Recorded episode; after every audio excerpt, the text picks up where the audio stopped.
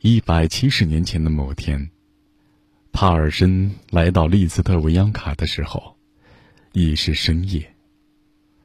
他写道：“当我到达圣海岸边孤零零的利斯特维扬卡驿站时，天色已晚，但我却忍不住赶到外面去观赏圣海和它的波涛。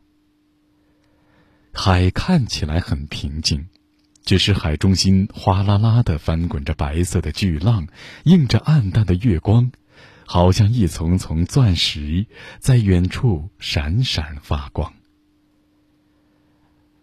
我想看看风暴，希望看到贝加尔湖上极其美丽的景象，看看这无底深渊是怎样沸腾翻滚，瞧瞧这激情奔放的海是如何汹涌澎湃。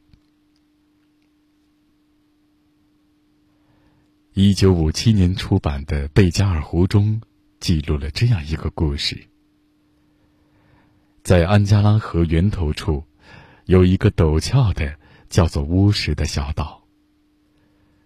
关于这个小岛，布里亚特人有这样一个古老的传说。根据这个传说，白发苍苍的贝加尔湖有三百三十六条驯顺的妻子河。而只有一条不听话的女儿河，这就是安加拉河。他爱上了美男子叶尼塞。当安加拉私奔到他爱人那里去的时候，白发苍苍的老父亲追上去，丢下了一块巨石。六十年前，伊尔库茨克水电站建成之后，抬高的水面。不仅淹没了半边利斯特维扬卡，也淹没了乌石。